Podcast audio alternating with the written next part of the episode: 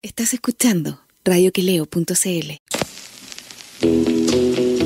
No viven en el barrio alto, ni estudiaron en colegio ABC1. Tampoco pertenecen a algún partido instrumental y ni siquiera tienen cuenta RUT.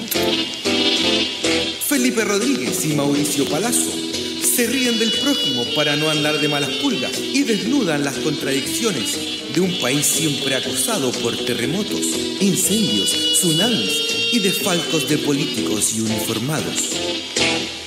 Esto es Ideológicamente Falsos por radioqueleo.cl.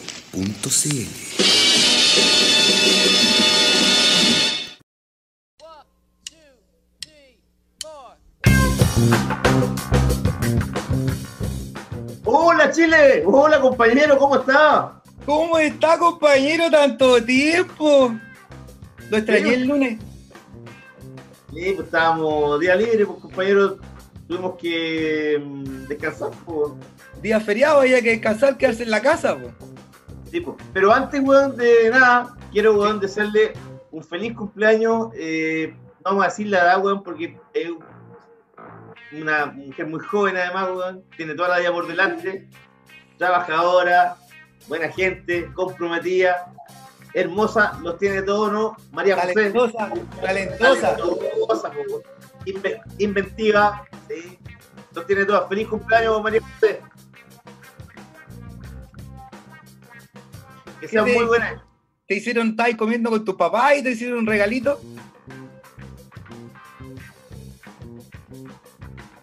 Ah, ya.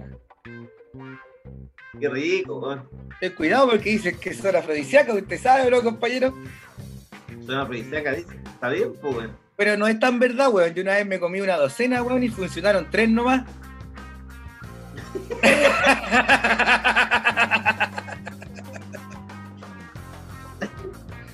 Pero qué rica la ostra, weón. Qué Rica una ostrita. Sí, weón. La... Yo una vez ahí que en- en- me acuerdo el- una vez que fui a cuando Martín estaba chiquitito, fuimos a, a Chiloé. Y tenía mi, mi compadre de allá, weón, de, que ahora está en Puerto Montt, que vivía en Chiloé, pues, cuando tenía el diario. Y weón un día me dice, oye, eh, podíamos comer una ostra, weón, a ti que te guste, weón. Ya, pues, dijo, weón, mira, yo tengo una picana en Cud, que Ancud, weón, era, este weón vivía en, en, en Que es el, el primer pueblo cuando tú llegas cruzáis, ¿cachai? Sí, sí. Un pueblito muy chico, sí. ahí vivía eh, Marcelo. Una Y mierda. me dice, me dice, weón, eh, puta, va- eh, vamos a Pancún, weón, y nos damos una vuelta por la tarde, almorzamos allá. Y yo llamo a unos weones que conozco, weón, los pescadores. Y, y los sacamos, weón, y lo. Y lo. O sea, fuimos para allá y, weón, y los tipos sacaron lo- la ostra, así la abrimos cuando la sacaron. Y nunca la había probado el sabor. Era tremendo. Y, para las otras son ricas, pero el, el sabor de recién sacado del mar, weón. Oh, la. Además que los mariscos en el sur se supone que son más ricos que los mariscos del norte todavía. Y una weá en el agua fría que parece que. Sí, pues si tienen ahí harto criadero, weón. Mira, Macho Zenón te está saludando a. Dice feliz cumpleaños María José.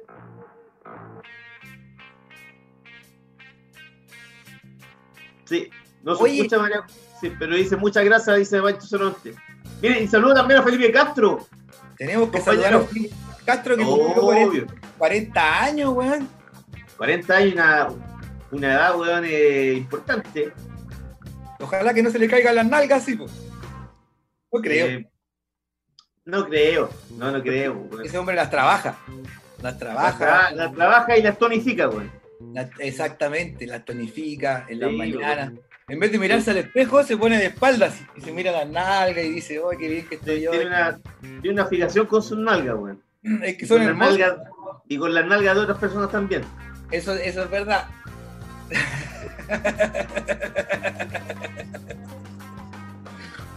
Oiga, Y con el y- blanqueamiento anal, pero bueno, no vamos a hablar de eso.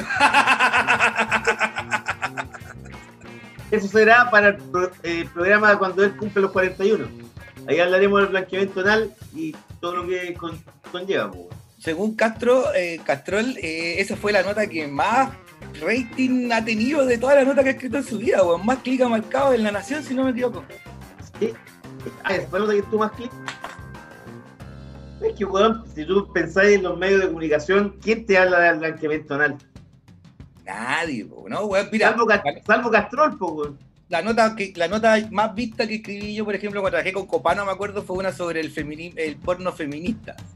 Y el Lun, weón, debe haber sido una weá con la Carlita Ochoa, qué sé yo, es la nota, la nota que marcó. Pero que hay, hay que decirlo que usted en Lund tenía muchos número uno.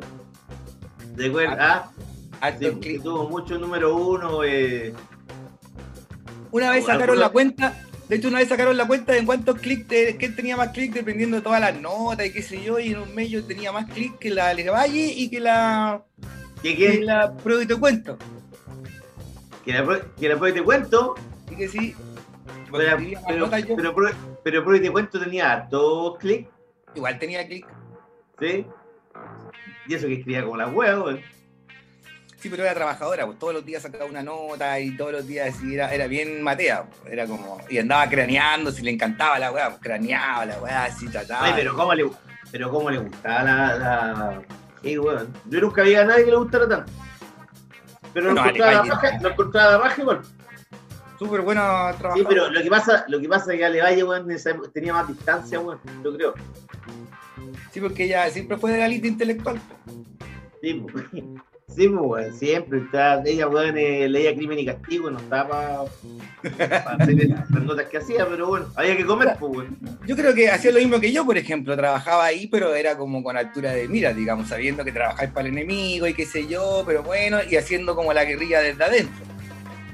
Claro, yo también lo, ah, yo también trabajo de ustedes lo veía así, weón. Como que hacían la guerra de dentro, estaban súper preocupados de, de lo que se le estaba dando al pueblo, lo que estaba consumiendo literariamente el pueblo diariamente. Yo por lo menos me preocupaba de poner bonitos adjetivos y, y en mis textos como turulato, lelo, o pergeñar un libelo. Y en Beleco pusiste, ¿no? ¿Alguna vez? En Beleco no, nunca usé esa. ¿No? Pero igual usé el y es que. Y es que la blonda es que- modelo. ay, es que la, no, pero esa era otra, la blonda modelo. Todos hemos caído en esa Una, una, y debo decirlo, una gran periodista, weón. Todos hemos caído en ese bandismo periodístico, pues, compañero. Quien no lance la primera piedra. Es verdad, weón. De- debo decirlo, una gran periodista además, weón. Por la que tú no, no alcanzaste a comprender, lamentablemente. ¿Ah? Sí, no, puede ser, es verdad. Nos O sea, no, tuviste una sintonía fina, pues. Es verdad, es verdad. Oiga, compañero, ¿le parece si partimos con el programa? Porque está bien noticioso. Además, no tuvimos programa el lunes, entonces hay harto que conversar. Sí, hay harto que conversar. Oye, vi, el- vi la película nueva esa de producida por Faula, donde sale el gordo de los. Yo también la vi, ¿Qué te pareció, weón? me gustó. ¿Te gustó? Oye, Me lo gustó. encontré fomísima, weón. Me aburrí. A mí, o sea, ¿qué queréis que te? Tiene todo eso, tiene unas escenas bien fauna, ese vómito así como medio como con color y qué sé yo, la escena como cantada, ¿cachai? Ahí, ahí se nota que hay mano de, de al menos del destacado cineasta, digamos. Pero, pero me gustó, weón, me encontré que Guatón actuaba a la raja, así como súper contenido, weón. eh, aunque la historia era predecible, eh, eh, no sé, me gustó, weón. Fíjate. ¿Le gustó? ¿Sí? Sí, Puta, Debo decir aburrí, que- weón. debo decir que Encontré que el personaje de Guatón ya era mucho. ya, No sé, weón. Está bien que el weón pueda, así como hubiera tenido eh, la bronca que tuvo, pero weón, de ahí a, a no hablarle a nadie, weón, de recluirse en un lugar austral, sí, además era súper guatón, pues, weón, eso también le afectaba. Bueno, era súper guatón. Sí, Claro, almorzaba tres veces al día, decía, weón. No, pero sabéis que a mí me gustó, weón, la película la, yo me, me mantuvo así como pegado. Me- no me pareció que tenía exceso así como de lentitud o de qué lindo el sur de Chile. Eh, me gustó, fíjate, debo reconocerlo. ¿Cuál es? Pues, Bueno, Chile tiene buena fotografía. Sí, pues, weón. Sí, o sea, lugar era la raja. Puerto Octay. Además, además de eso, eh, puta, Chile es un paraíso para filmar no solo películas, aquí se vienen a filmar caletas de comerciales de afuera, pues, weón, de todas partes del mundo vienen a filmar a Chile porque aquí tenéis todos los paisajes, tenéis clima, así no, tenéis, tenéis de todo. Pero no tan, no tan, no, weón, acá no vienen como lo que podrían venir. Por ejemplo, No, no hay sí, leyes. Por ejemplo, los colombianos, weón, tienen unas leyes que favorecen mucho el, el trabajo audiovisual de ya sea de cine, serie, eh, que, que, que ayudan bueno, a difundir además el país. po, weón. Se acá igual, weón. Sí, de hecho, y, y por lo mismo a la Marie, weón, liga también con las pegas de modelo, pues, weón, porque vienen a hacer comerciales de Estados Unidos, de Canadá, de Australia, así, weón. Aquí, weón, si queréis nieve, tenéis nieve, y si queréis mar, vais un poquito más para allá y hay mar, ¿cachai? Eh, y además la industria audiovisual es súper buena, po, o sea, Chile tiene, como tú dices, no solo buenos eh, fotógrafos, trabajo en fotografía, Chile tiene muy buena industria audiovisual. En ese aspecto, Y, y, y buenos actores, y, y tenemos buenos actores, Gonzalo Valenzuela.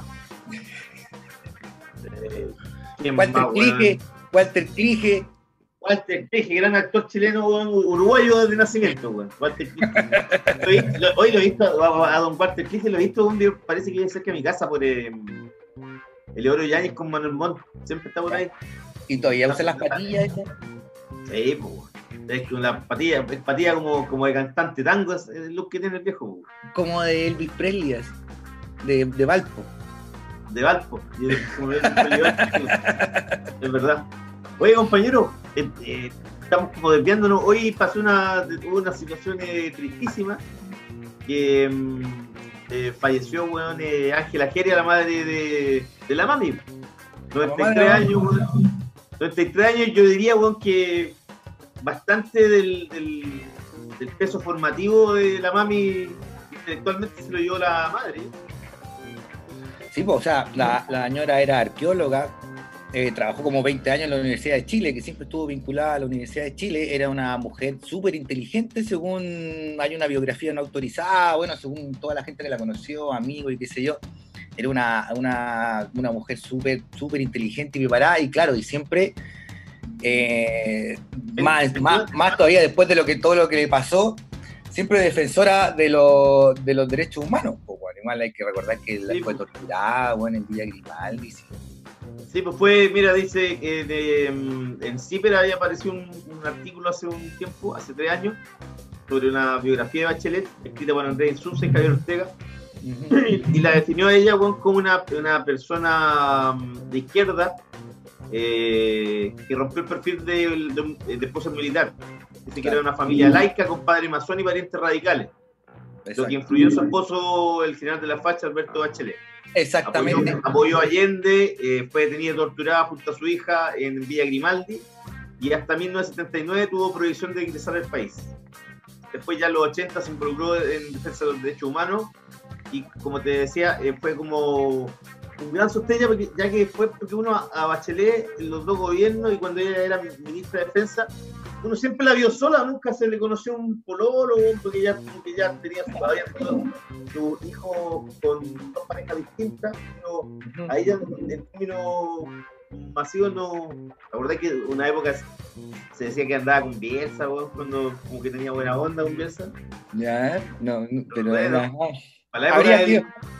Para la época del mundial, pues, cuando, ella de hecho fue a la inauguración cuando Chile jugó con Honduras, ella fue a ver el partido, weón. Chile ganó, obviamente. Y Chile ganó. Sí, pues. Oye, pero habría sido hermoso, weón. ¿Te imaginas? Yo, weón, la mami hubiera peleado con Bielsa, weón, y, el- y a, a la selección le va la raja y al país también, y todos felices con la mami.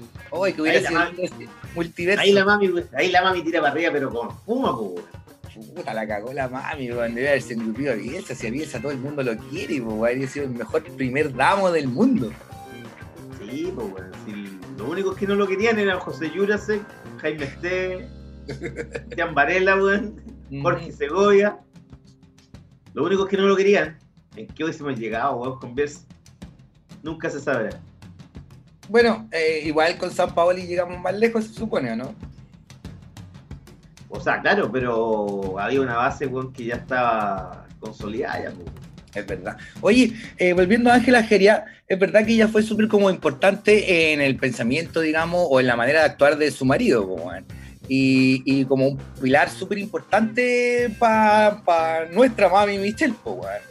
Y El marido que hay que decir que fue, fue torturado y, y- y se murió, weón, en, sí, él, él- él se negó a, a, a complotar, a, no era parte del grupo sedicioso y compañeros con los que él compartía habitualmente hasta antes, qué sé yo, de que hubiese sido el, el golpe de Estado, fueron los mismos que después lo torturaron, una weá enfermiza. Entre los que se supone se cuentan el papá de la Matei. Se habla de eso y aquí hay también una, siempre una gran disputa entre, el, entre las dos, weón. Entre Evelyn y Michelle. Aunque más de Evelyn diría yo. Sin embargo, salió hoy día la Evelyn, weón, dando el pésame y diciendo que sus padres eran muy amigos, po, weón. Pero fueron amigos, sí. Sí, po. Por lo visto, sí. Sí. Y cachai que además, weón, tenía una, la, la visión familiar de, de- Porque a- él era un viejo que trabajaba en la FACH. eh, y él. Que uno lo ve ahí la- lo, lo que pasaba en esa época. Prefirió la educación pública para darle educación a su hija, ¿cachai? Ajá. Porque la, la hija, bueno, entró a estudiar al Liceo 1. Ahí cerca de su casa, vos, compañero. Ajá. Sí, pues aquí en el centro, en compañía. Claro, en compañía. Y que a esta, en esta época, weón, sería raro que, que, que una hija un general de, de la FACH ingresara, a, Claro, a- a estudiar, weón, al Liceo 1, weón. Por último, el Carmela Carvajal. Eh, no, pues weón, la raja. Ahora, no la gente de derecha igual la ha criticado y qué sé yo, porque defendió la- a los Honecker, weón, era como amiga la Marta Honecker. En algún momento, por lo visto, defendió el muro de Berlín. Eh, yo creo que hay que entenderla, pues la señora estuvo exiliada, eh, en, la en Rusia, en Australia, y terminó en la República Democrática Alemana, y, y allá la trataron súper bien, pues. Entonces también hay que entender, entender un poco la historia personal para que ella haya opinado quizás esas cosas, ¿no? Claro. Eh, oye, estaba pensando otra cosa. Ella igual se veía súper bien para la que tenía. Como que era una señora que no, que no eh, eh, envejeció nunca, weón. Ajá. ¿Cachaste, no? No, vi unas fotos, pero no, no caché que eran como... Puta, era como bien, era bien, eh, bien estilizada, weón. Como que uno la veía y era como una, como que estaba detenida en el tiempo, era como ver a Nakata, weón.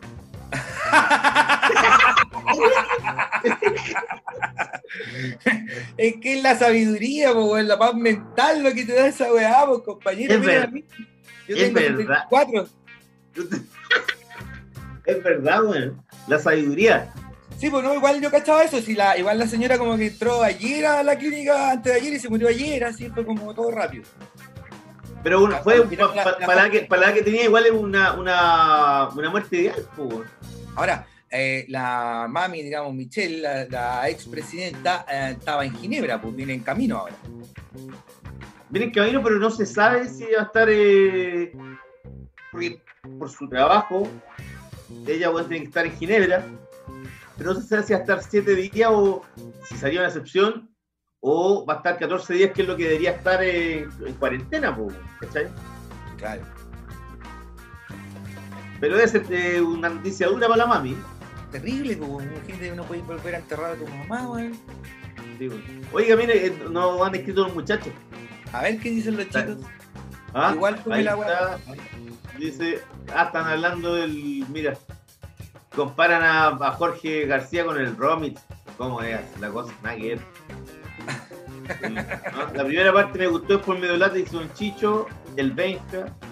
Igual es Fome, dice Andrés Lobo. Eh, Juan Ignacio que. Cacha Juan Ignacio Rodríguez siempre con eh, la, la frase. Mira, dice que raro escucharlo elogiar a alguien. ¿Qué te ves? La RDA lo más grande, dice Don Chicho. Don Chicho Juan. La República Democrática Alemana, ¿cuál es la DDR? Sí, po, la República Democrática Alemana. Ajá. Con Eddie Honecker. Yo sé que yo no me acuerdo bien esa historia. ¿Cómo fue la historia de Honecker? Eso se vinieron para acá, para Chile, po, weón. Estuvieron acá escondidos. Guardados. O sea, digo. no, no, pero no escondidos, se quedaron, se quedaron acá, pues, sí. Pero mientras eran Que él- pedidos. o sea, él se vino porque además, weón, eh, Honecker en, en- durante la, la época, weón, eh, post eh, Reunificación. ayer, ayer, post Allende, weón, recibió mucha gente de Chile, weón. Sí, po. Y por eso cuando él eh, tiene problemas legales, se viene a Chile y no, no vuelve más, weón. cuando lo querían acusar de delitos de lesa humanidad y todo en la Alemania. Claro. Por eso, igual es cuático que allá, que acá lo hayamos guardado. ¿Y eso fue en, el- en cuándo fue? ¿En qué año fue? Ese No, fue, el, parece que fue para el gobierno de Frey, de Frey, de Elwin. Ajá, No recuerdo muy bien, pero creo que en esa época llegaron, weón. sí, noventa y tanto. Mira, dice. Ah, A ver, en la, en la casa de Clodomiro al, al medio de la reina, dice Juancito. weón. Ajá. Ahí No claro, en la casa de Clodomiro Almeida. Mira, no, dice, se asiló en la, en la embajada rusa. Y de ahí se vino. Bueno, ahí están entre los dos. Hay, hay, una, hay una discusión, weón, que nosotros yo no recuerdo porque no podría decir eh, estuvo weón en la casa de Clodomiro Almeida o estuvo, estuvo weón en la embajada rusa. ¿Usted no se acuerda, compañero, no?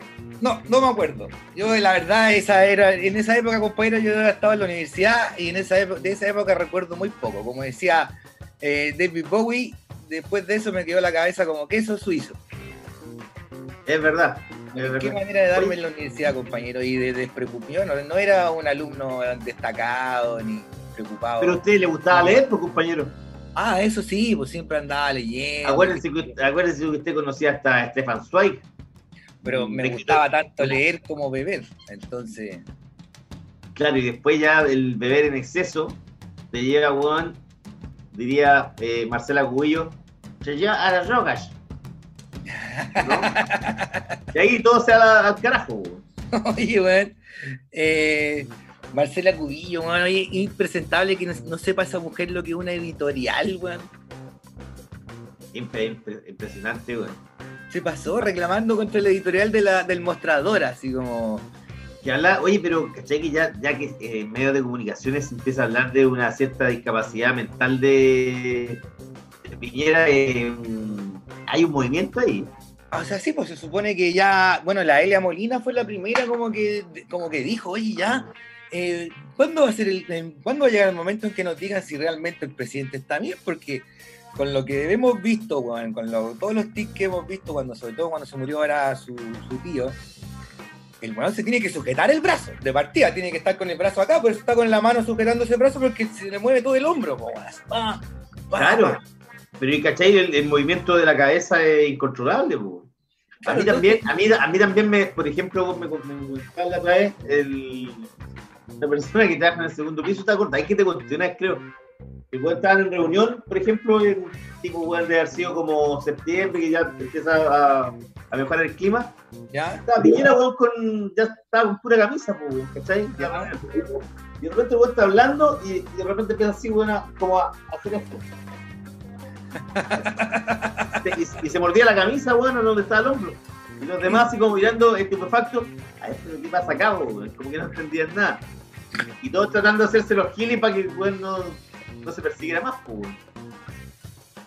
Weón, ¿bajo qué cóctel de drogas debe estar ese weón ahora medicado, digamos, funcionando? Porque, no, o o sea, claramente un weón con, con el nivel de estrés que ese loco tiene, claramente tiene que estar pichicateado.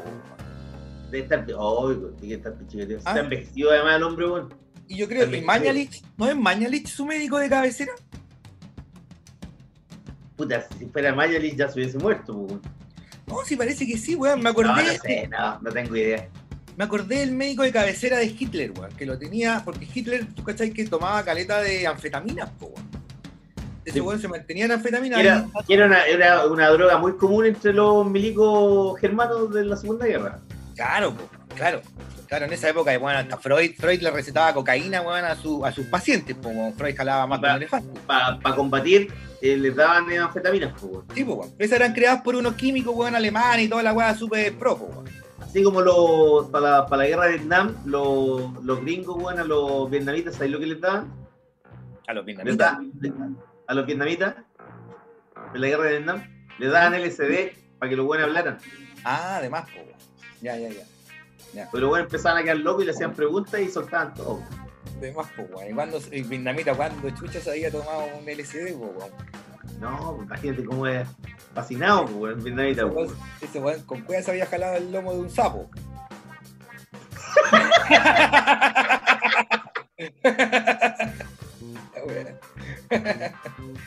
Oiga, compañero, vamos a la música ya porque hay que llamar al invitado. Ah, ya, vamos a la música entonces. Vamos con, espérenme un segundo, compañero. Vamos con una banda que nos gusta a todos en esta casa, Super Furry Animals. Oye, vendí un montón de discos chiquititos de Super Furry Animals. ¿En serio? Ahí la gente, te lo, la gente te lo pedía. Mira, Un weón me lo compró todo. la- ¿y de dónde era? no sé, de las condes, no sé de dónde.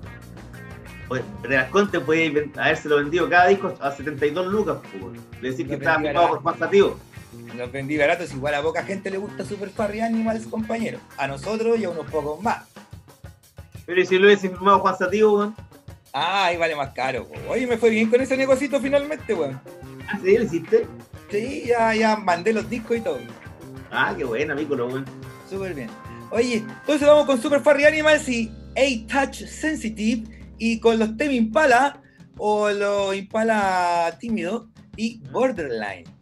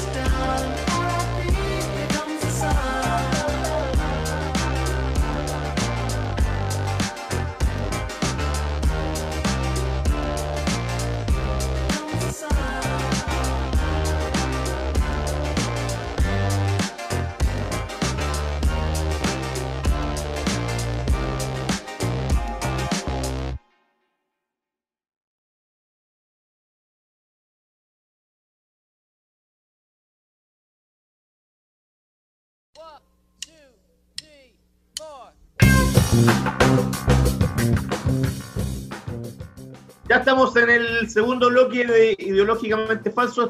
Eh, Mauricio Palazzo, mi compañero, no, ha ingresado todavía al, chat, eh, pero estamos con un invitado ya de la casa que es un analista internacional reconocido eh, de medios importantes como Telesur, Hispan TV. Él es Pablo Jofre. Pablo, ¿cómo estáis? Felipe, un abrazo. Muy bien. ¿Cómo ha andado todo? Ha andado muy bien, muy bien todo acá en la casa en, estos metros cuadrados, sin salir mucho tampoco. Claro. Eh, se escucha bien, ¿no? Sí, pero se le fue la. Mm, sí, es que, es que ley de Murphy, me, me, llaman a esta hora. Ah, ya, ah, ahí después pasa. Pero pasa. Debe ser Movistar que me está cobrando una cuota que les debo.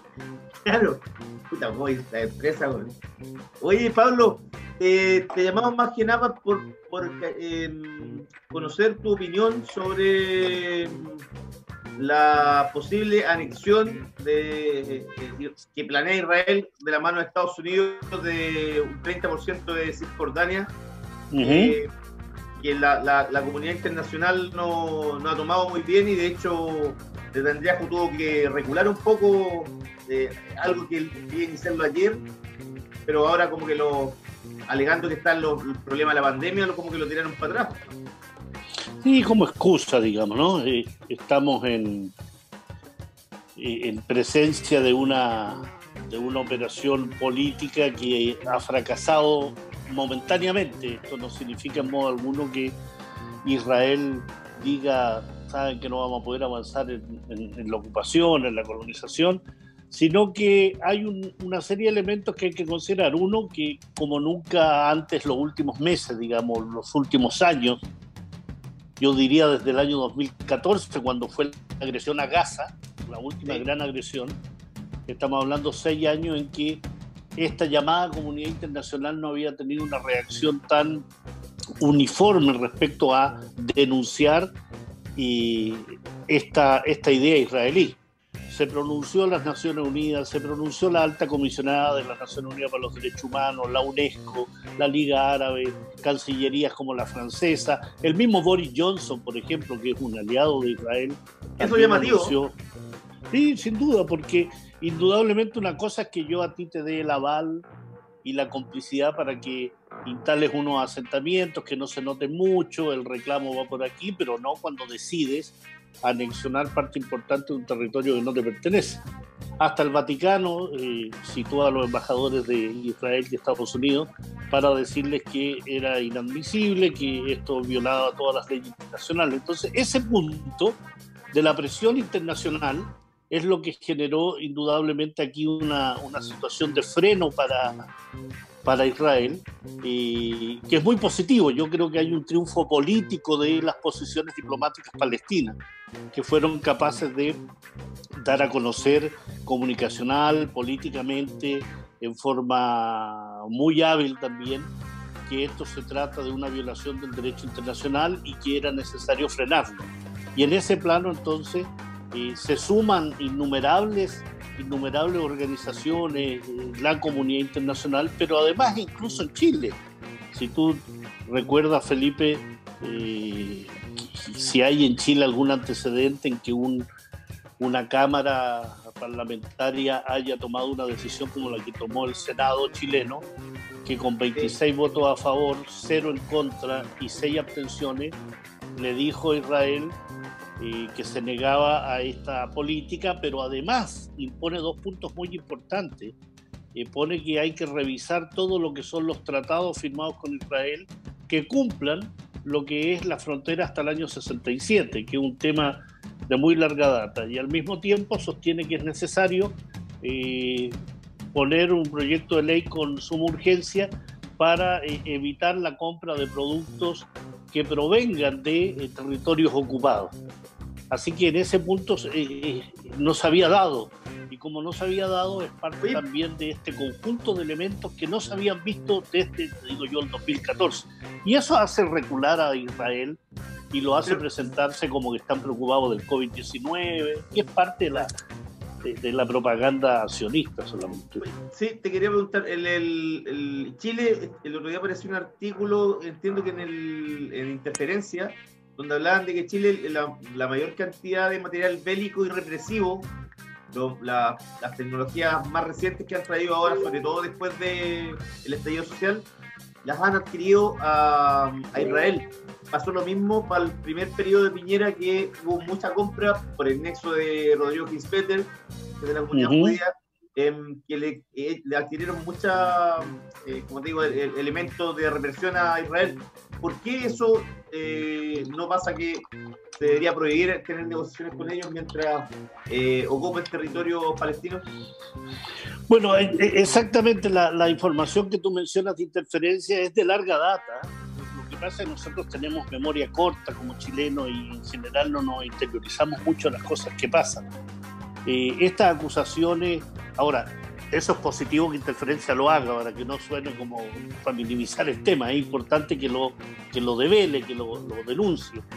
Pero hay temas muy anteriores con respecto a Israel de compra de, de armamento y que incluso la Contraloría General de la República y Radio Bio Bio en su momento, a través de un, de un colega amigo, Jorge Molina, hizo una denuncia hace años atrás respecto a la compra eh, de equipamiento militar y un tema de facturas duplicadas. Y ahí no estamos hablando de, un par de bombas lacrimógenas ni, ni un carro lanzado, estamos hablando de cientos de millones de dólares en las cuales el ejército chileno a través de FAMAE junto a empresas principalmente israelíes como Elvis System y Rafael, eh, generaron facturas duplicadas, es decir, eh, te compraban un armamento y la empresa te daba eh, más, de, más de dos, digamos, sí, llamada duplicada, pero en el fondo había empresas que facturaban hasta 40 veces el, el, valor de la, de la compra. Estamos hablando arriba de 600 millones de dólares. Eso está en Contraloría. Israel está involucrada. Israel está involucrada en todas las, tramas de corrupción de América Latina relacionadas con la compra y venta de armas. Israel es absolutamente eh, proclive. Eh, me cambiaron la cara de, Felipe, ¿no? ¿Quién? Sí, apareció Mauricio. Ah, Mauricio. Yo dije, Disculpa, que estamos en otra tuve, tuve un problema y no podía entrar, pero ahora estoy acá, Mauricio. Saludos, Mauricio, ¿qué tal? Escuchando atentamente. Entonces, en, el fondo lo que hace interferencia es decir, mira, todo lo que es compra de, armamento, de elementos represivos, Israel está involucrado, pero también en temas de seguridad en América Latina todo lo que tiene que ver con seguridad, espionaje, vigilancia está en manos de Israel. Esos globos aerostáticos de vigilancia también los trajeron de allá, yo los vi cuando fui a Israel. Absolutamente, absolutamente. Y, hay empresas aquí en, Chile que, pertenecen, empresas que tienen su logo en, en las puertas de las casas que son israelíes, de capital israelíes. Eh, estamos hablando también de sistemas de, patrullaje. Argentina le compró lanchas patrulleras para avanzar por el río, el río Paraná. Eh, Colombia entrena a sus oficiales y fuerzas especiales con israelíes y Chile fue a entrenarse allá con este comando jungla, ¿no? Claro. Si mal no me, equivoco en el nombre. Entonces, hay armas, hay vigilancia, hay seguridad ellos encubren todo eso porque su gran proyecto de ventas es las armas, no es ni las cosas acuíferas ni las tecnológicas, eso es un cuento aparte. Israel es una, es una potencia en, el tema de venta de armas y en ese plano se, se han desarrollado bajo el alero de Estados Unidos. Pablo, te quiero, disculpa, eh, Felipe, te quiero llevar un poco con un plano más local con respecto al tema judío-palestino, digamos. Acá la comunidad, la comunidad palestina en Chile es la más grande del mundo y la comunidad eh, judía, siendo pequeña, digamos, en, relación a, demográficamente, digamos, a personas, es muy poderosa porque tiene, mucho, tiene muy buenos nexos con, eh, con el gobierno ahora, sobre todo lo empezaron a desarrollar en la época de la concertación y qué sé yo. ¿Cómo ves tú como esta guerra de poder que existe entre, entre ambos? Yo, por ejemplo, yo fui invitado a Israel por la comunidad judía cuando trabajaba en el Mercurio, por ejemplo, una cosa que hacen todos los años, invitan a cinco diputados, mm. diputados senadores y a periodistas escogidos y qué sé yo, hacen su trabajo, pero tienen una guerra soterrada con, contra Jadwe. Y, ¿qué, qué, sabes tú de eso? ¿Cómo ves ¿Dónde te llevaron a ti cuando fuiste a Israel? o a Palestina, la Palestina histórica? No, yo fui a Israel, estuve, eh, a- solo fui a Belén. Estuve en Tel Aviv, estuve en Jerusalén, estuvimos en Haifa, porque nos querían vender la ciudad, esta la supuesta ciudad. Gay friendly, Claro, no solo eso, y Palestinian friendly, así como. claro. Eh, pero nunca se las compré, po. Y yo, de hecho, quedaron enojados conmigo porque cuando volvimos en el Mercurio no les escribí ningún suelto laudatorio ni ningún artículo así como que, ay, qué bien que los judíos lo están haciendo. Así como Copano, dices tú. No, nada, no. Ah, no como Copa- Copano, eh. Copano lo hizo al año siguiente, él fue, a él lo invitaron el año siguiente, ¿cachai? Yo saqué una nota sobre una chilena que estaba trabajando sobre, en una universidad combatiendo el, el cáncer, una cura contra el cáncer, qué sé yo, pero. En fin, pero, pero recuerdo que en Belén se juntaron los miembros de la comunidad chilena, Gorodicher y Saxon y qué sé yo, con Jadwe en Belén a conversar en ese viaje, en un café. Eh, entonces, y que la conversación, por lo que vi yo desde afuera, no era muy amistosa. Entonces, te eso es lo que te quería preguntar yo, porque eh, yo eh, conozco la, el proselitismo que hacen, digamos, que hace la comunidad y, y- y- y el, digamos, lo- los efectos que ha tenido hasta ahora. Pues, ahora se celebra Hanukkah en la casa, en la moneda. Sí, sin duda, y Michelle Bachelet frente a las velitas. Y yo. Mira, yo, yo lo primero que haría es, es una, es una, es una salvedad, ¿ah? porque efectivamente no es un tema entre judíos y palestinos, eh, es entre sionistas y palestinos. ¿Y por qué te hago esa salvedad? Porque indudablemente hay judíos, que es una creencia, es una religión, son aquellos que profesan el judaísmo. Los palestinos hay cristianos, hay entonces, en ese plano, eh, eh, hablar de judío es favorable a las posturas que ellos dicen, mira cómo, eh, cómo tienen opiniones Antisemita. antisemitas y antijudías. Absolutamente, absolutamente. ¿ya? En ese plano es importante porque además, eh, contradictoriamente, ellos lo que han hecho a lo largo de este tiempo es tratar de mezclar el sionismo, el judaísmo y el semitismo. Entonces lo que hacen es decir, si tú me criticas a mí por ser sionista, me estás criticando por ser judío por ser semita. Exacto. Entonces, aclarado eso, te digo que primero no son semitas. Los semitas en todo esto son precisamente los palestinos, no, no los creyentes judíos, porque en general los ashkenazi y sefardíes son eh, europeos, Sí. Polacos, bielorrusos, moldavos, franceses, ingleses, eh, traslado, de, de- incluso se habla de Hazaria, pero ya ese es un tema aparte. Pero en el fondo, efectivamente, eh, el sionismo lo que hace es una gran campaña comunicacional y política. Tienen estrategias, es una estrategia que se llama la Hasbará, que significa la propaganda, la explicación. Tienen escuelas para eso, hay eh, créditos en universidades norteamericanas para estudiar Hasbará. Es una cuestión muy increíble porque ellos enseñan cómo responder a las críticas que se hacen al sionismo.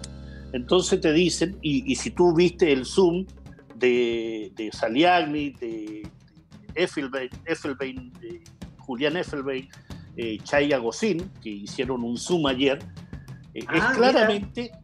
La enseñanza que a ellos le dan, que es usted responda de esta forma. Si a usted le hablan de muro, no diga muro, diga valla de seguridad. Si a usted le dicen eh, checkpoint, puntos de control, no, hable de puntos de seguridad para evitar que haya atentados terroristas. Es decir, hay una eh, narrativa y una verbalización que te enseñan que precisamente eh, ha generado una ha generado una escuela una escuela de, de, de narrativa política que es muy peligrosa y es peligrosa porque en el fondo es un verdadero lavado de cerebro. Cuando tú escuchas a un sionista repite exactamente lo mismo. Dice exactamente lo que tiene que decir los árabes mal llamados palestinos por ejemplo Están robotizados, güey. están robotizados absolutamente. Hay una página, y el día me dediqué a verla porque es la, a- la comunidad chileno-israelí, que tuviste que haberla visto tú, Mauricio, ya. Está eh, Héctor López, Gabriel Colodro, que son personajes, eh, a mi entender, absolutamente nefastos desde el punto de vista de eh, cualquier posibilidad de entendimiento. ¿Por qué? Porque es una defensa ultranza de Israel. Ellos se dicen chilenos, pero viven en Israel, defienden a Israel, sus hijos suelen hacer el servicio militar en los territorios ocupados, eh, se declaran eh, como Chaya Gosín, chileno, israelí, sionista y judío. Es una mezcolanza muy, muy, muy rara. Y en ese plano. Yo trabajé con Chaya Gosín. Espera. Ah, trabajó en Mercurio, él, ¿no? No, no, él, él tenía una empresa de, De se comunicación. llamaba. Sí, Sí. sí. Bueno, Y de Chaya hecho-. Y de hecho, Felipe, disculpa, pero Felipe tiene una historia, una anécdota muy decidora con respecto a Chaya Cocina. ¿Queréis contarla o no? Pero ¿cuál? ¿Cuál es tú? ¿No era él el que comía carne? No, no ese, ese es el primo, Gabriel. Ah, el primo. Ya, ya. Sí, ya. pero no, no, no, no, no, que el weón, él decía que él no comía carne porque la carne era muy cara. Pero cuando nosotros, yo dirigía una, una revista de, de cable, ¿cachai? De BTR. Y Cuando nos invitaban a reuniones, canales, no sé, nos invitaba HBO a almorzar, él lo primero que pedía era carne. Tú decís la, el- el- el- la clásica avaricia. Claro, totalmente, po. Algo así. Totalmente. Sí, son, mira, son, son personajes muy, muy, muy, particulares. Chaya ¿cómo- pero ¿cómo Cocina. se vive esa guerra interna acá en Chile? ¿Cómo la viven estas dos comunidades? No te digo Jadwe contra ellos, sino Yo que te, la... diría, yo, yo te diría se vive poco porque también hay que hacer una crítica ahí. Hay mucha, muchos miembros de la comunidad palestina que hacen negocios con, con, con el mundo, con Sayé, el mundo de, de los creyentes, de los creyentes judíos.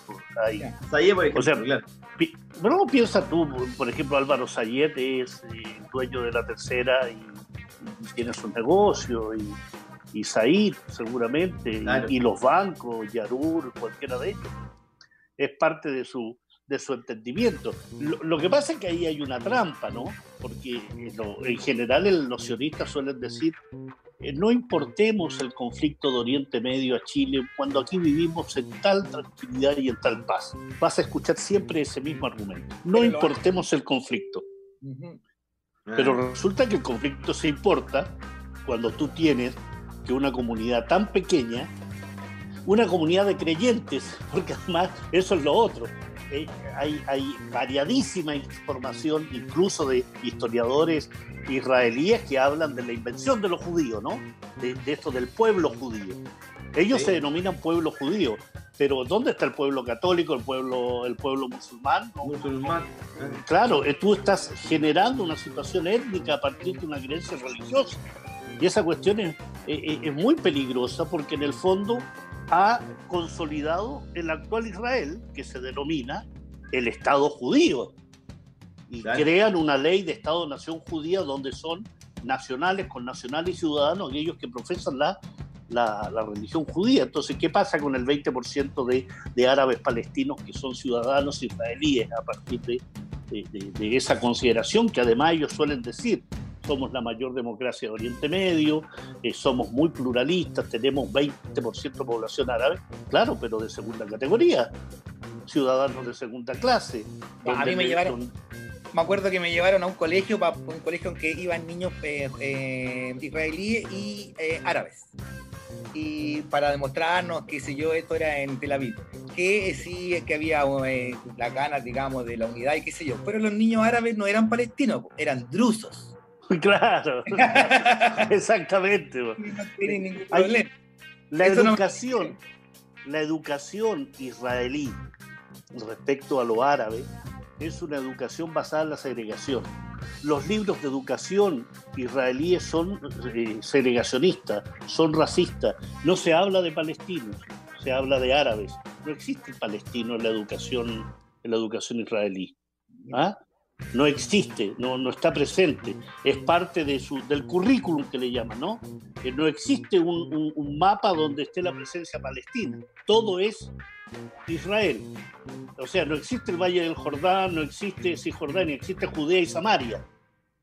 Entonces, esa es una muestra evidente que lo que hay ahí es un- una, una creación eh, absolutamente etnocéntrica, donde en base a esta unión entre una ideología política como el sionismo, una creencia religiosa, eh, al mismo tiempo ciertos mitos fundacionales, somos el pueblo elegido, somos, tenemos una tierra prometida, tenemos cierto destino manifiesto, estilo Estados Unidos, ¿no?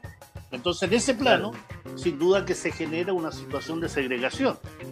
Eh, Israel no existía hasta el año 1948. No existe. Eh, ¿Qué Israel existe? Eh, el mítico, el, el, de la Biblia, ¿no? El que dice que alguien que se llamaba Jacob pasa a denominarse Israel porque Dios le dijo, te va a llamar Israel y vas a ser la niña de mi ojo.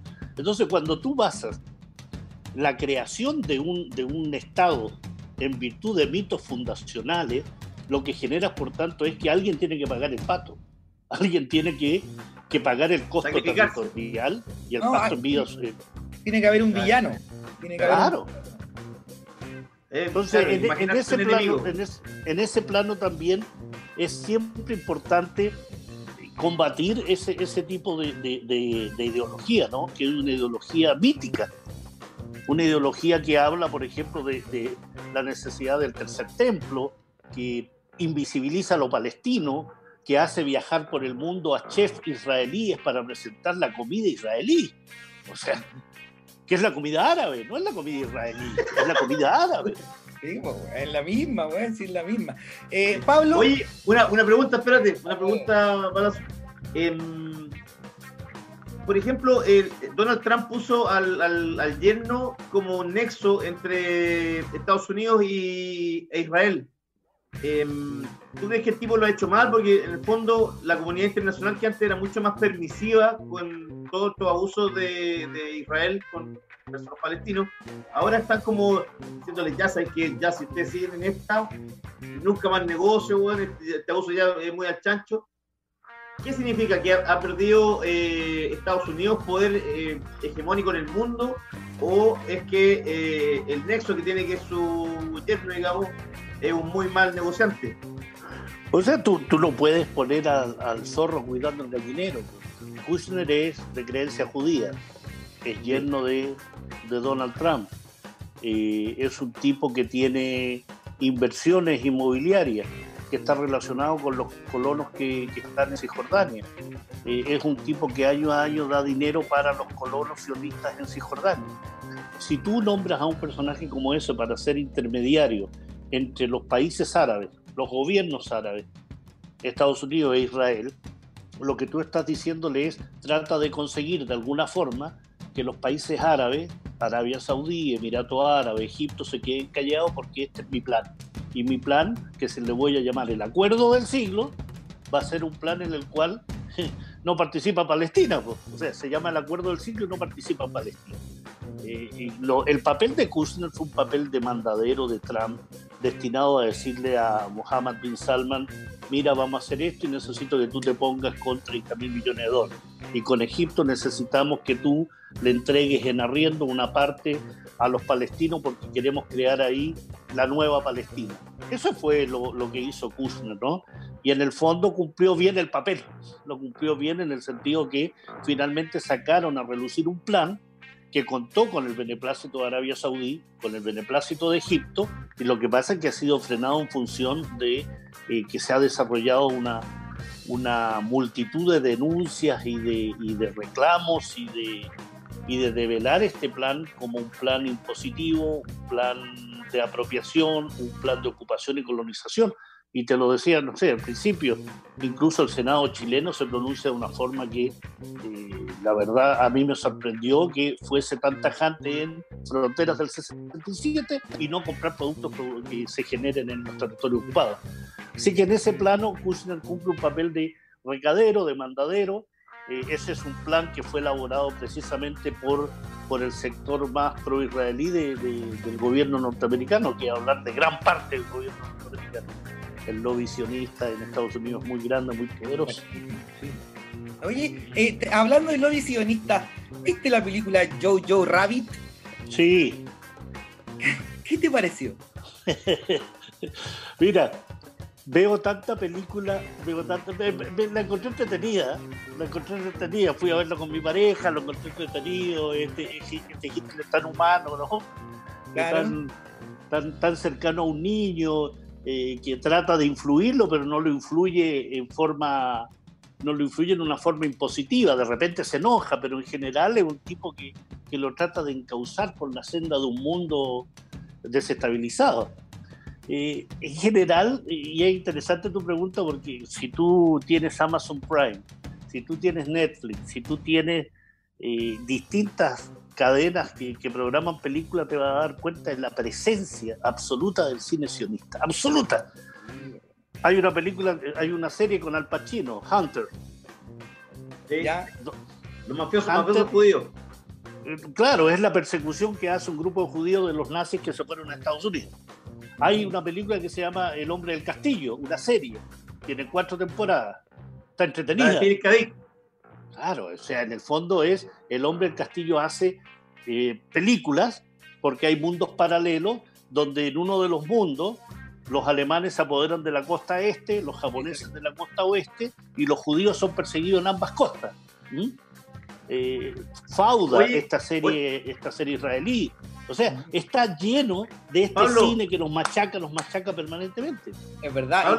y, siempre, con la banderita, disculpe, y siempre con la banderita de Estados Unidos al final. En Jojo Rabbit, la, Estados Unidos la libertad al final, y qué sé yo. Yo lo encontré manipuladora la película. Es que así es, si uno ve, ve, con sentido crítico, cuando tú ves con sentido crítico esas películas o esas series, es muy positivo, no la ves con ojo ingenuo, ¿no?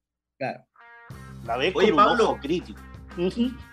Y eso significa también, o, lleva la, lo que estás hablando tú, que a, mí, por ejemplo, me, me causa un profundo interés que en Amazon y en Netflix la familia Larraín, eh, de los hijos del ministro Larraín, están muy metidos. De hecho, de hecho eh, Pablo Larraín acaba de, de, sacar una película que la propuso en abril y ya la ya se la ya está, la subieron estos días a, a, Netflix y también trabaja mucho con Amazon. Tiene que haber un nexo ahí. Debe haber, que, pero también debe ser un poco extraño que la raíz, que era gran amigo de Paul Schaeffer, eh, tenga tanto vínculo con, con, la comunidad sionista, ¿no? Eh, mm. Tiene que ver, creo yo, con claves políticas, la cercanía que tiene con el gobierno, la cercanía que tiene con los sectores empresariales, va por ahí, o sea, cómo hacer negocio en Chile también, cómo generar un, un, territorio donde sea factible hacer películas, están siempre buscando locaciones, ¿no? Entonces, ¿de qué manera te ofrezco yo un territorio para que te sea más fácil, para los permisos? Eh, pero eh, la raíz, no, sé, qué, película hizo La Raíz? Nadie sabe que estoy aquí, una que acaban de estrenar en... ah, con, con, con, este macizote que era de los... Claro. Y ahora hizo una que, se llama. Hizo una que se llama Quédate en casa en cuarentena, una cosa así. Que son unos 10 cortos de. Ah, estamos actuando nosotros en eso. Estamos actuando todos nosotros en eso. Oye, tengo una pregunta más, nos quedan como nueve minutos todavía y esta pregunta, yo no me quiero poner conspiranoico, pero eh, ¿qué, qué, qué, sabes tú o qué, qué, te parece que hay de cierto sobre la presencia de israelí en el sur de Chile, que tanto se habla, de que se el están Patagonia, de que Tompkins. Yo, yo una vez, cuando una vez, cuando estaba en el sur en la carretera austral, salí a pescar con un, un, guía, que era el guía de Tompkins, y él me contó que él sacaba a pescar a los amigos de Tompkins, entre ellos Tom Selleck, eh, eh, el loco de putas buenas con mucha plata era el Calvin Klein, eh, Benetton, que iban a ver a Tom. ¿No habrá sido el Pato Quintana el que te llevó en ese bote? ¿No, se llamaba Patricio Quintana? Parece que se llamaba Pato, weón. Puede ser que el super guía de la. El super sí. el Pato Quintana, un, un, un, hombrón amigo mío que se fue a vivir a Coyhaique hace muchos años y, creó unos, unos blogs, unas cosas. Y, recibía un buen billete con Tom Selleck y los demás. Bueno, que sea él. Tom Selleck, claro, se cagaba de la risa porque Tom Selleck, Tom Selleck había ido con su pololo. Y bueno, mi mamá toda la vida estuvo enamorada de Tom Selleck. Le se quería morir la vieja. eh, la pregunta es, eh, ¿qué hay de cierto en todo esto? Que Tompkins era un, palo blanco, era un palo blanco de, muchos locos judíos con mucha plata, de que se están tomando el sur y qué sé yo, ¿es, es con piranoia tipo salfate o hay algo de cierto en eso? Yo creo que hay, elementos que hay que tomar en cuenta. Uno, esas acusaciones también vienen de la Argentina, los argentinos también también tienen mucho tema respecto al plan Andinia, le llaman, ¿no? Que sería un plan de eh, mapear la zona, ver lo que tenga que ver con acuíferos, ver riquezas minerales. Eh, hay opiniones como de, el diputado Tuma en un momento, que también acusó el plan Andinia. Eh, yo creo que hay un tema que efectivamente los israelíes están por todo el mundo, ¿no? Están buscando negocios, están buscando maneras de eh, cómo ampliar su base de apoyo. Están en Brasil en la industria de armas, están en Colombia en la formación policial, están en Estados Unidos, están en Chile en la venta de armas también, de seguridad, de formación policial. Eh, y lo que sí parece ser cierto es que efectivamente aquella tropa, aquellos soldados que terminan su servicio militar en Israel, se les da un año sabático con todo pagado eh, y en general suelen viajar y algunos de ellos, parece ser muchos de ellos, viajan al sur de Chile. Mm. Hay opiniones de la gente del sur, yo tengo amigos en Coyhaique, en Punta Arena, que hablan de ciertas características y personalidades de ellos, ¿no? Son gente muy apretada, muy amarrete, muy violenta, que se mete todo en la misma pieza y eso ha generado dificultades con la población. Pero más allá de eso, no ha circulado nada que pueda verificar que efectivamente ellos están en un plan de, topográfico o, mapeando la zona. Esas son parte de las acusaciones. No me extrañaría, pero hay satélites para eso que lo harían mejor que un par de soldados imberbes paseando por la zona. Hay satélites que, que hacen geolocalización, que te pueden mapear de mejor forma y podrían llegar a acuerdos con el Instituto Geográfico Militar. Yo creo que es parte también del mito de esta, esta visión del, del sionista como un tipo ocupante que, quiere, quiere todo para él, ¿no? Hay algo de ello, lo han expresado, lo hacen en Oriente Medio y, sin duda tienen mala experiencia las personas que han convivido con ellos en el sur, pero más allá de eso, en verdad no, no, no, no sé, no sé mucho más yo eso de la mala experiencia, digamos, del maltrato que tienen un poco, eh, yo lo viví también fuera de Chile, mochileando en el sudeste asiático con muchos israelíes. Y lo viví, y lo vi también en el propio Israel, lo, en Tel Aviv, en Jerusalén. Los judíos no eran simpáticos, eran pesados entre ellos mismos, eran pesados. O sea, mm. de la manera en que conducían solamente, a cómo se puteaban en la calle, a cómo te trataban, a cómo te trataban en un restaurante y qué sé yo, no eran simpáticos. No, eso tú lo podías, lo, lo podéis tomar en el sentido de, qué, en qué tipo de sociedad viven, ¿no? Una sociedad donde a partir de los 18 años tienen derecho de vida y muerte sobre otras personas, donde lo que uno ve son soldados imberbes ¿no? y muchachitas ¿no? bien agraciadas que están con armamento y, que disparan y disparan nomás y nadie les dice nada, suelen no ser sancionados. Hay mucha locura igual, mucha locura. Mucha locura. Sí, tiene que ver con la sociedad. Si tú tienes una sociedad prepotente, los tipos son prepotentes. Tú ves las imágenes que hemos visto de Estados Unidos de, este matrimonio que sale a la puerta de la casa con, con, una M16 el tipo y la señora con una pistola porque iban pasando manifestantes por ahí. Eso son locuras de, sociedades donde las armas están, están a la orden del día y no solo en Europa, no solo en Oriente ni, ni en Estados Unidos, en América Central, tras la guerra civil en El Salvador eh, se convierte en una sociedad absolutamente eh, armada, ¿ah? donde cualquiera tiene un arma, donde cualquiera consigue uno y sale la Mara Salvatrucci, sale la Mara 3 y sale todo, porque son sociedades que han vivido bajo el circuito y la, y la, dinámica de la violencia. Israel vive en la dinámica de la violencia. Eh, que te van a atacar, que los palestinos son terroristas, que cualquier árabe es un enemigo, que todo el mundo odia a, Israel porque son exitosos, porque tienen la empresa emergente, porque han hecho florecer el desierto. Un montón de startups. Sí. claro, claro, habla, hablan de la tecnología acuífera, claro, pero ¿quién paga, quién paga el costo de esa, de esa riqueza acuífera? Los palestinos que, eh, si un israelí tiene 300 litros al día de agua, el palestino tiene 60. Mm, es verdad. ¿Y tú crees que va, a prosperar esto, no? Lo de la posible anexión. Sí, hay que tener mucho ojo con eso. Yo eh, acabo de terminar, antes que me llamaras tú, lo voy a publicar en mi canal YouTube. ¿Ya? Una pequeña opinión sobre el tema, de que esto es un triunfo político, pero pequeño, es un triunfito político, mm. porque efectivamente no había pasado, y te lo decía yo desde el año 2014, que hubiese una condena tan unánime a lo que está haciendo Israel, incluso en el seno de Estados Unidos. Muchos senadores demócratas estaban exigiendo incluso limitar el tema de la entrega de los 4 mil millones de dólares anuales que se le da a Israel. Entonces, en ese plano, sin duda, es un triunfo político porque la comunidad internacional, que es lo que se llama los organismos internacionales, pero la sociedad civil se movilizó muy bien. Y sí, está bien que salga Benjamín Vicuña, Malucha Pinto y todo bien, que se muevan también. Pero más importante que eso es que se muevan los gobiernos, porque los gobiernos son los que en definitiva definen resoluciones, definen declaraciones, definen llamar al canciller, llamar al embajador, tienen efectos políticos mucho más tangibles. Los videos ayudan, las, discusiones ayudan, pero eh, a Israel hay que darle un castigo muy fuerte, muy, muy potente. Y cuando te hablo de castigo, es un castigo que se ha hecho eh, en virtud de la Carta de, las Naciones Unidas. El capítulo 7 de la Carta de las Naciones Unidas establece todo país, entidad, movimiento, régimen que quebrante o amenace la paz, va a ser castigada de tal forma, sanciones, embargos, bloqueos, zonas de exclusión aérea, vamos a interponer fuerza de las Naciones Unidas. Nunca se ha hecho eso con Israel desde el año 48 a la fecha.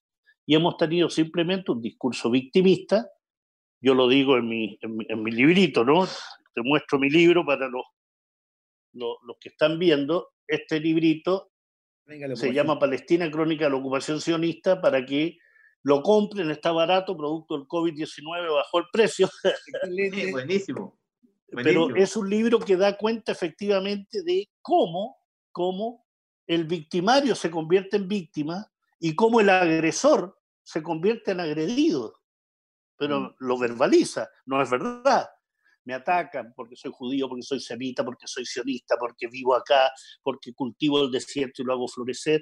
Entonces, es un discurso victimista y que uno podría profundizar mucho, Felipe Mauricio, en esto, como dar cuenta, que les molesta mucho a ellos, pero el tema del holocausto, con relación a los beneficios que trajo la reparación del holocausto, es un tema vergonzoso, y eso no lo dice Pablo Jofré, ni lo dice un palestino, ni un árabe, lo dice Norman Finkelstein, que es un analista norteamericano de padres de creencia judía cuyos padres murieron en Majdanek y en Auschwitz. Pablo, tengo, que interrumpir porque se va a cortar el... el, ah, ya. Bueno, tenemos, otro día hablamos. Eso, muchas gracias. un abrazo muy grande. Chao, chao. Mauricio. Vamos a la música, malazo. Chao, Pablo, gracias. Vamos con Asian Dub Foundation, Black Whitey, Public Image Limited o PIL Rise. you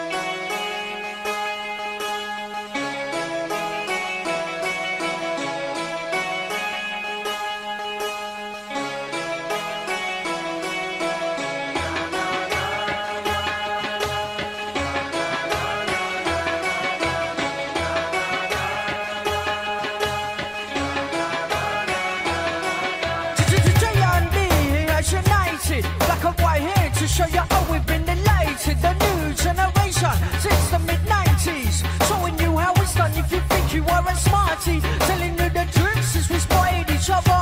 We got to big up our elder sister and brother. Cause they are the legends and they are like no other. Trained by a greater legend, brother and brother. I said, Jay, I'm there as your lady. like a white, it's to show you how we've been delighted. The new generation.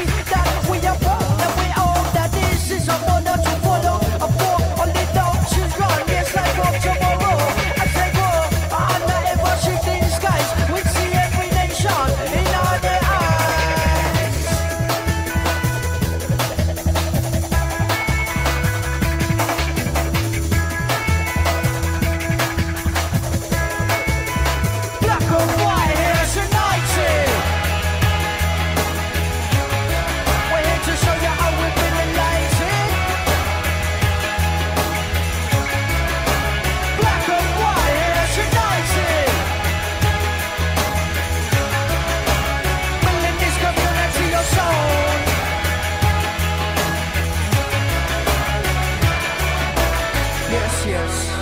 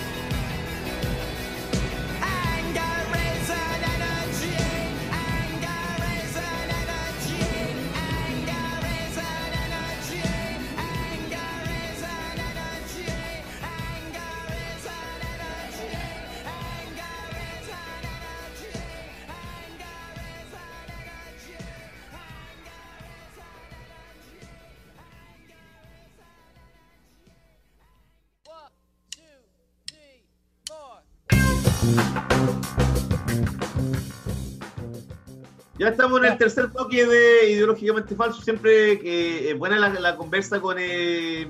Espérame, espérame, ya me voy que está hablando esto Wander Felipe, ya. Chau, chau. Ah, No, Ya, perdón. per- perdón, pero perdón, compañero, tenía el micrófono. No, Estaba con el micrófono abierto. No, oiga, se mandó, se mandó su Andrés Alaman.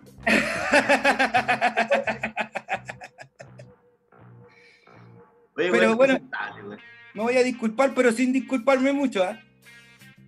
Sí, porque eh, no me voy a disculpar de Marcela Sabat porque no me interesa porque es mujer. No, weón. Y, y la Jacqueline Van Rieselberg que más encima le dijo, me hiciste el día y la weá, además la pura verdad, así que un poco más que. Oye, esa mina es como, como que no están ahí con las mujeres, qué rara, qué rara la mujer, weón. Como Isabel, es como Isabel Plata, ministra mujer. Como que no le importan las mujeres. Como que, como que si le pegaran, la trataran mal, le da lo mismo, ¿cachai? Oye, se mandó la cagadita a la mano, weón. Y, y hoy día lo repasaron en un matinal el, el Winter, el diputado este, el Frente Amplista, lo repasó así, pero ese weón está en el suelo, weón. Sí, pero eh, fue una cosa que se va a olvidar con los días, pues, weón. Hoy día, hoy día justo. Lo, lo- lo- lo de fondo es que el weón no, más que eh, la fichada, digamos, que la pueda hacer cualquiera en un momento de que estáis con gente cercana y conocida, es que el tipo como que está como que no le interesan la- las mujeres, los cabros chicos, weón. Ah, claro, porque se estaba discutiendo el tema del postnatal, po, de, de ampliación Claro, del postnatal, y hay votó en contra. Yo diría, este weón, por ejemplo, él nació de una mujer, ¿cómo está en contra de que las mujeres se queden en la casa, weón, si no tienen a dónde, si ahora no están funcionando los jardines infantiles? ¿Dónde van a dejar a los cabros chicos las mujeres que tienen que trabajar? De hecho, los jardines infantiles de la Es sala un cuna momento también tienen- excepcional además, po, weón. Sí, pues los, los jardines infantiles de la sala cuna, de hecho, están ahora también en ese, como que están pidiendo ayuda del gobierno, pues, weón, si también se están yendo a la quiebra, pues. Sí, po, weón. Ujú. Pero Bueno. es- eso es lo que más, eso es lo que más eh, impresiona porque el tipo está cada día más reaccionario y también yo creo que tiene que ver con su se ve él potenciar mucho en su en su derechismo más absoluto con, con su mujer Marcela Cubillo que una mujer ella es reaccionaria. Sí, como la clásica muy popular que no eh, ve, ve una parte de la realidad que, que no existe Pero Eh, bueno, ve yo creo adversa- que, es una guerra ideológica permanentemente claro, pero yo no creo que Alamán se esté poniendo cada vez más reaccionario. Siempre ha sido así de reaccionario. Si Yo, creo que ahora es peor. Yo creo que ahora es peor, güey. Mira su historia, weón, ha votado en contra de todas las weas que, que la ley de divorcio, votó en contra de la, de la gratuidad, votó en contra de, de- del aborto en tres causales, weón, votó en contra de todas las leyes que son weón, progresistas. O sea, votó, votó el- en contra de la ley de divorcio y después se separó y se volvió a casar con Marcela Cubillo. Un sin sentido, pero absoluto. Y bueno, y está la cuestión también que, que le salió a, a colación de, de la ayuda que alguna vez le prestó Fidel Castro, con su hijo que tenía, ¿qué es lo que era? Esclerosis múltiple, parece, no es una enfermedad. No, no, no, el, no, el niño, tuvo un caído, accidente, un accidente. tuvo un accidente en una piscina. Ajá, Se golpeó y quedó con problemas mentales. claro. Y él se fue, y él llevó al, al- él con su mujer lo llevaron a atender a Cuba y Hay un, tiene una Y Fidel- foto con y- Fidel. Y, y Fidel Castro, de hecho, él mismo lo reconoció cuando, cuando Fidel falleció. Que Fidel Castro, de repente, bueno, iba a ver al, cabro chico porque el, el niño tenía que pasar largas semanas bueno, en, eh, en la rehabilitación allá en Cuba. Y Fidel Castro iba a ver a- a cómo iban los avances del niño. Mira, De hecho, el, el tipo hablaba, me acuerdo que hablaba muy bien de, de Fidel Castro, ¿cachai? sí, porque él le había dicho, le había dicho a Fidel que si él sabía que él era de posturas políticas completamente contrarias y que Fidel le había dicho que eso no importaba, que aquí estamos hablando de otra cosa. De un ser humano, claro. Claro. Él, Fidel Castro le dijo, estamos hablando de, de un ser humano, un niño, weón, o sea, que, que queremos que se mejore. weón. Claro. Cosa que, claro, uno lo ve, para un, pa' un, por ejemplo, para Marcela Cuillo, eso puede ser inentendible. Ujú. Que una persona, weón, que sea de, de- de otra trinchera política, le diga, no, sabes que yo voy a atender a tu hijo, quiero que se mejore. Yo creo que para la mina, weón, no puede ser, weón, ¿cachai? Claro, no. Porque en la lógica, en la lógica de ella, yo creo que en la lógica de, de Marcela Cubillo, del mismo André Alaman, deben creer que la mayoría de los chilenos que no piensan como ellos, quieren que acá weón, hayan eh, 200.000 muertos, que la economía weón, quede eh, peor de lo que está. O sea, no entendiendo nada. po. Porque si tú veis un problema como el que está sucediendo ahora y lo reduces weón, a, a solo una guerra ideológica, en el fondo este es un país, po. Hablando de eso, me acordé de lo de la AFP, me acordé de Trump y qué sé yo, ¿cachaste, ¿cachaste cómo han salido todos los weones a decir? Hoy día Sutil decía, weón, que lo- lo- el 10%, la plata que está en la AFP no se puede tocar porque es sagrada.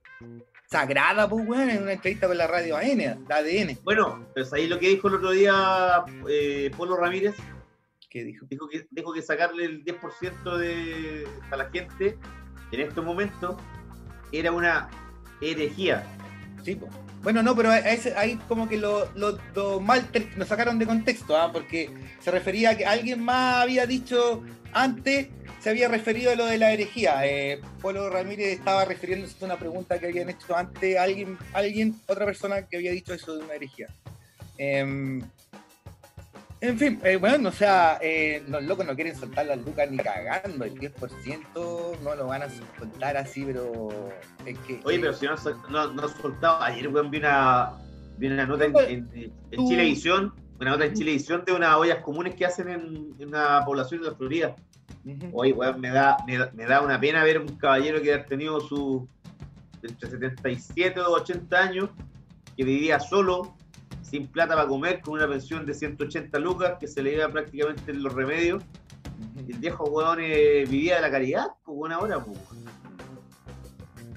Oye, weón, qué triste. historia. Yo decía, ya viejo, weón, ser viejo en Chile, ser viejo pobre, weón, es, Puta, que son la es mayoría. como una, es como una mal- en Ch- en Chile, weón, es durísimo, weón. Claro, pues, y los hueones no quieren soltar la plata porque dicen que si sueltan la plata ahora vamos a tener malas pensiones más adelante, pero si las pensiones son paupérrimas, weón. ¿Qué más Y la, paupérrimas? plata, y la plata de nuestra, y la plata de nuestras pensiones, weón, además, la hacen para que se mueva el, el- el gran comercio de, de los oligarcas, pues, weón. Obvio que sí. Además que sabéis que no es tan cierto eso de que si nosotros sacamos el 10% ahora, las lucas después no van a estar y qué sé yo, porque esas lucas las va a cubrir después el pilar solidario. Bueno, hoy día lo explicaba bien clarito un loco, yo lo retuiteé en un hilo como de nueve partes. De por qué eh, darle el 10% a la gente, bueno, no implicaba necesariamente que después iba a tener menos, menos lucas y qué sé yo, y que iba muy en la línea con lo que hablaba eh, Trump, weón. ¿Tú cachai que las FP nos cobran, weón, comisiones adelantadas 20 años? ¿Cómo comisiones 20 años, los hueones cobran a no a comisión vencida, sino que a comisión pactada o algo así. Nos cobran comisiones por eh, transacción y qué sé yo a 20 años. Te las cobran ahora. A ver, pero, pero explícate cómo, eh, a ver, cómo, Déjame, ejemplo, mira. se puede hacer eso, Mira, déjame ver, yo lo acabo de, de retuitear antes de que partiera el programa. ¿ya? ¿Y, y eso quién lo, y quién lo subió eso? Déjame ver. ¿Algún, economista? Sergio Fernández. Sergio Fernández. Este Ya. loco. Eh, mira, no le veo cara de economista. Dice que ha escrito dos libros a la fecha: uno de literatura fantástica y uno de política ficción. Pero no sé lo que. Ya. Si lo sigue Ciudadanos Constituyentes, lo sigue Prensa Opal. No tiene muchos seguidores, 790. Sin embargo, Bueno, pues eso da lo mismo, pero ¿qué, pero ¿qué incentivo? ¿Cuál es su propuesta? Dice que el 10% de, de- que darle el 10% a la gente es mucho más efectivo que el ingreso familiar de emergencia, por ejemplo. Eh, eh, y que la medida, obvio, pero- y que la medida eh, no va a afectar, va a tener, tendría mínimo efecto en futuras pensiones. Saca unos, hay unos cuadros y qué sé yo, papá. Eh, para quien tenga 10 años o menos de cotizaciones, perjuicio es inferior al 5%, para todo el resto nunca supera el 10% pero los afiliados no se verían afectados. En la mayoría de los casos, la rebaja en la pensión la cubriría el pilar solidario, ya que sus pensiones esperadas son muy bajas. Porque sé que las, las pensiones que ya eh, nos esperan a nosotros a futuro son bajas, entonces el pilar solidario es el que se encarga de subirla, o sea, el Estado. En lo Claro. restante, bastaría que el Congreso aprobase con quórum calificado el cambio de la comisión de la AFP de anticipada a vencida, para que, manteniendo la actual cotización, la inmensa mayoría de los afiliados incrementase su fondo en más de un 10%. ¿Tú cachai que ahora se está discutiendo que más encima nos van a sacar más plata todavía, que quieren incrementar eh, las Sí, lucas pues, para que haya más, claro, para que haya más plata, claro. Para que haya más plata para la vejez. Es que Claro. igual, si siguen estas pensiones de hambre, el sistema de salud se va a ir a la mierda de nuevo. Claro, mira, dice, hay al menos cuatro abusos. gente vieja, menos, menos, menos nacimiento además. Dice, hay al menos cuatro abusos que se cometen en contra de los afiliados. Uno, cobro de comisiones anticipadas en promedio 20 años. Dos, cobro de comisiones fantasma. Tres, reducir las pensiones por retiro programado para favorecer la renta vitalicia y la desinformación. Lo del 10%, eh, eh, lo de las comisiones vencidas, esto. Si solo se cambiara el cobro de pensiones anticipadas por comisiones vencidas pagadas sobre el saldo administrado, se podría, manteniendo la misma cotización actual, aumentar. Bueno, las AFP se apropian de forma abusiva de más de un 10% de los fondos de pensiones gracias a la forma en que cobran sus comisiones. Las cobran anticipadas, antes de que tú. A ver, ¿cómo te.? No, tampoco entiendo muy bien así, pero las cobran anticipadas y no vencidas. Es como que te las cobraron al principio de mes y no el 31, ¿cachai? Una wea así. Y los buenos ganan el mes igual. Puta, no tendría que cacharlo para mirarlo bien para lograr tu plata. entenderlo. pues, Como que no le, no le, no le sigo el ritmo. Dice, el, el decreto ley 3500 obliga a todos los afiliados a pagar en promedio 20 años de servicios de administración de fondos de pensiones de manera anticipada. Claro, porque si tú tenés 20, 20 años, tiene que ser para gente que haya cotizado durante 20 años. Porque ahí se, si uno tiene lagunas, como los, los casos nuestros, de, weón, ahí el, el- los 20 años no, no corren. pues, ¿cachai? Si alguien tiene, tiene, claro, tiene, hay que, hay que hablar con alguien ahí como que tenga más nociones económicas que nosotros para cachar bien qué es lo que No pasa. dice nada, ya se fue. Juan- Juancito está ahí? No, está, está. Juancito está preocupado de mandar saludos. Sí le mandamos saludos a Castrol. A ver, ah, ya le, le puso ahí, weón. Ah, sí. Bueno, Bueno, pero claro, pero, pero la plata de la FP, weón, es, es un gran negociado para los, para los, para los grandes oligarcas. sí, pues ya sabemos ya.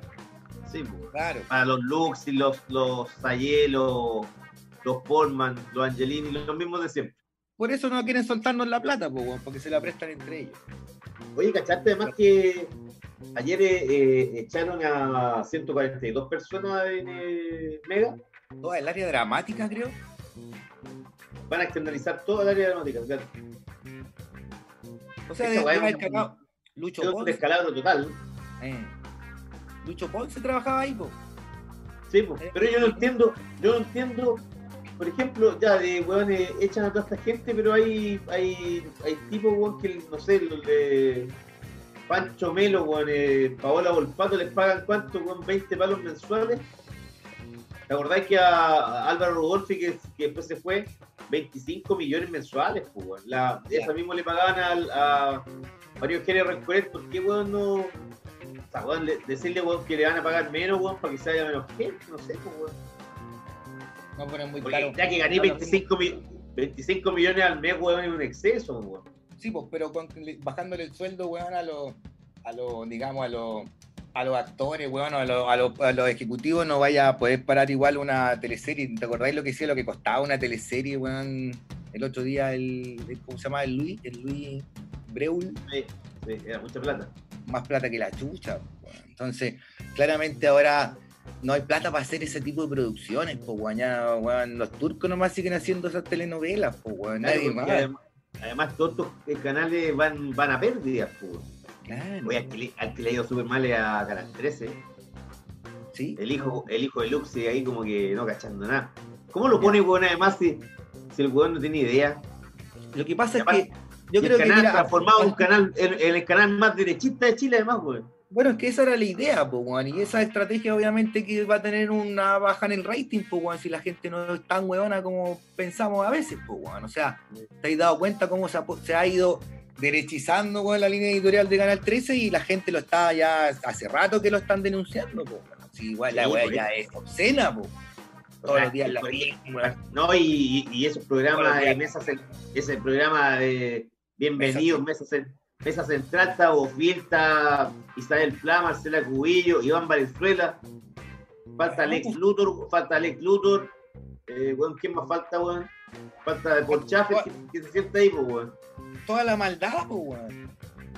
Sí, pues, weón. No, es, Entonces, es mucho. obviamente va a tener, eso va a repercutir, aunque los locos que sean los, los avisadores se ponen con plata, pero no hay rating. pues, weón. ¿Quién ¿Cachai va que, por ejemplo, el, el canal que en este momento ve más la gente es Chilevisión? Sí. Pero la- los avisadores lo ven como un canal eh, izquierdista. Sí. Y, weón, y no tiene, no es el canal que tiene mayores eh, avisajes. No, pues, weón. No, hasta, hasta ha perdido avisaje por lo mismo, sutil. Y además, y además otra cosa que te das cuenta en los canales es que, por ejemplo, Luxis que tiene, weón, eh, eh, CSU, por ejemplo. Y versus, weón, eh, Carlos Heller que tiene Mega y que tiene eh.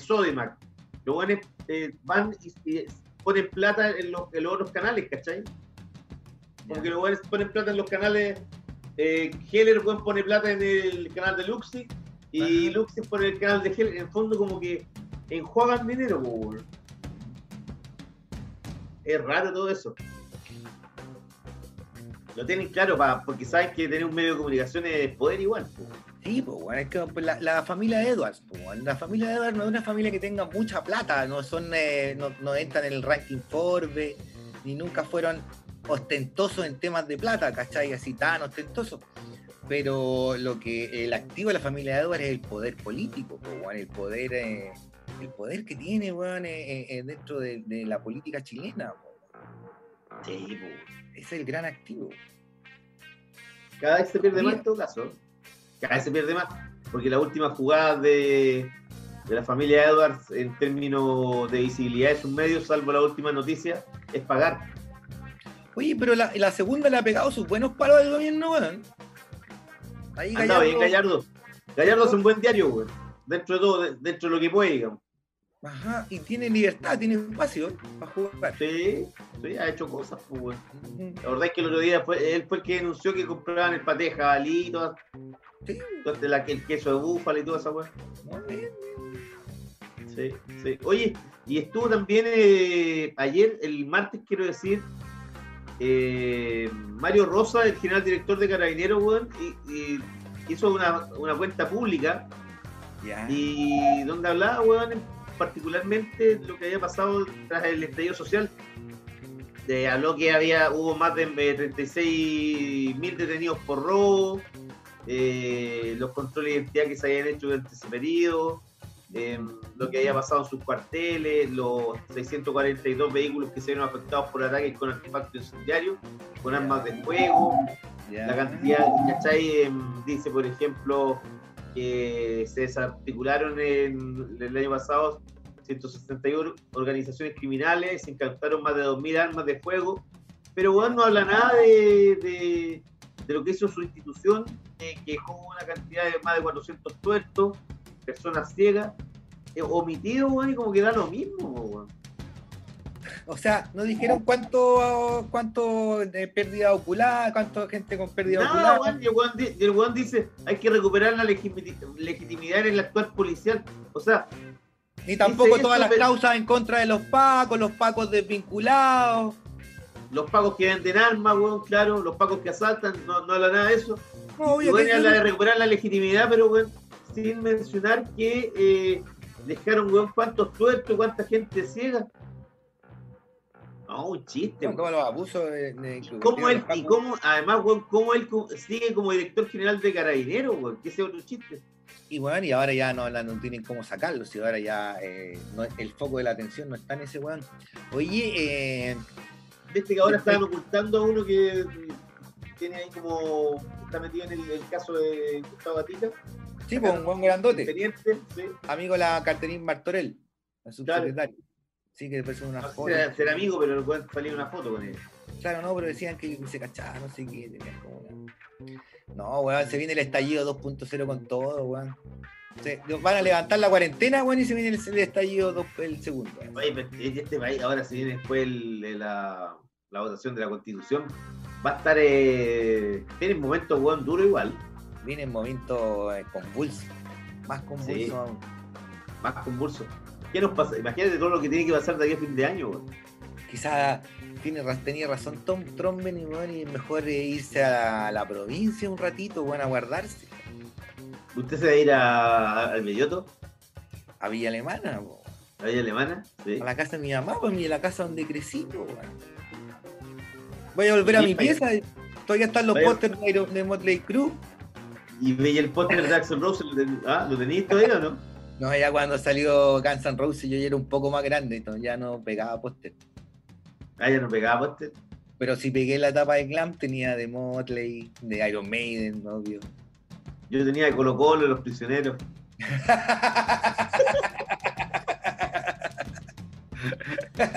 En serio, weón. Colo Colo 81 tenía. Con Ajá. Caselli y Vasconcelos. Era el clásico de la revista Estadio. Oye, qué weón tatita, weón. Qué tiempo, lo- los buenos los tiempos pre-pandemia, pues qué lindos tiempos, weón. Por lo menos si nos morimos podemos decir que la pasamos bien, weón. Pero a veces dan, dan una gana de estar en un bar tomándose un chop, un sándwich, weón. Tranquilo.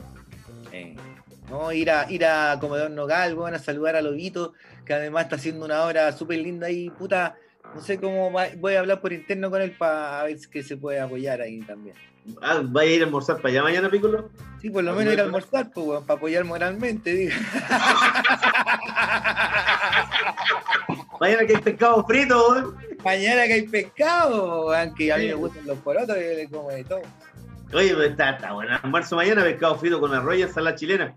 Sí, y, y, weón, Faltan las puras papas con mayo y quedo listos. No, está perfecto. Yo llevo el vino, yo llevo el vino. Usted ya, ah, hay que llevar el blanco. Oye, weón, qué bueno es weón. Ajá. Sí. Compañero, Bueno, es hora de irse, ya. ya, mire, ¿qué hora sí, es? hora 10, sí. Sí, hora 10. Sí, Las Ya cosas se ya. sí. La, la cosa tiene que seguir festejando, pues. Tiene que seguir festejando. ¿O no. José? Ah, bueno. Por Zoom me imagino. Qué pena, pero bueno. Yo, yo- yo pasé mi cumpleaños solo también, pues. Yo pasé mi cumpleaños solo, así, no solo, o con la, con la No, sí, pues, pero bueno. No, no solo, pero no, es verdad. Es verdad. Oye, mira, cacha Piccolo, te, te están diciendo. A ver. Juan Ignacio dice: van a ir a echar a la olla de Neptuno. Don Chicho, pero tenés que pagar tus picolinos. El saludo a Castrol. Si ya saludamos a Oye, si ya, oye, ya te dijimos que se lo habíamos dado, ya para cada rato el saludo a Castrol. ponderamos sus hermosas nalgas, todo. Sí, pues, bueno. Compañeros, nos vamos. Vamos, compañeros. Nos vamos con un temita de Magazine, The Light Put Out of Me, y de uno de. ¿Sabes que nunca he sabido si es Portishead o Portishead? Portishead, po. sí, Portishead. Portishead. Nada que es Portishead.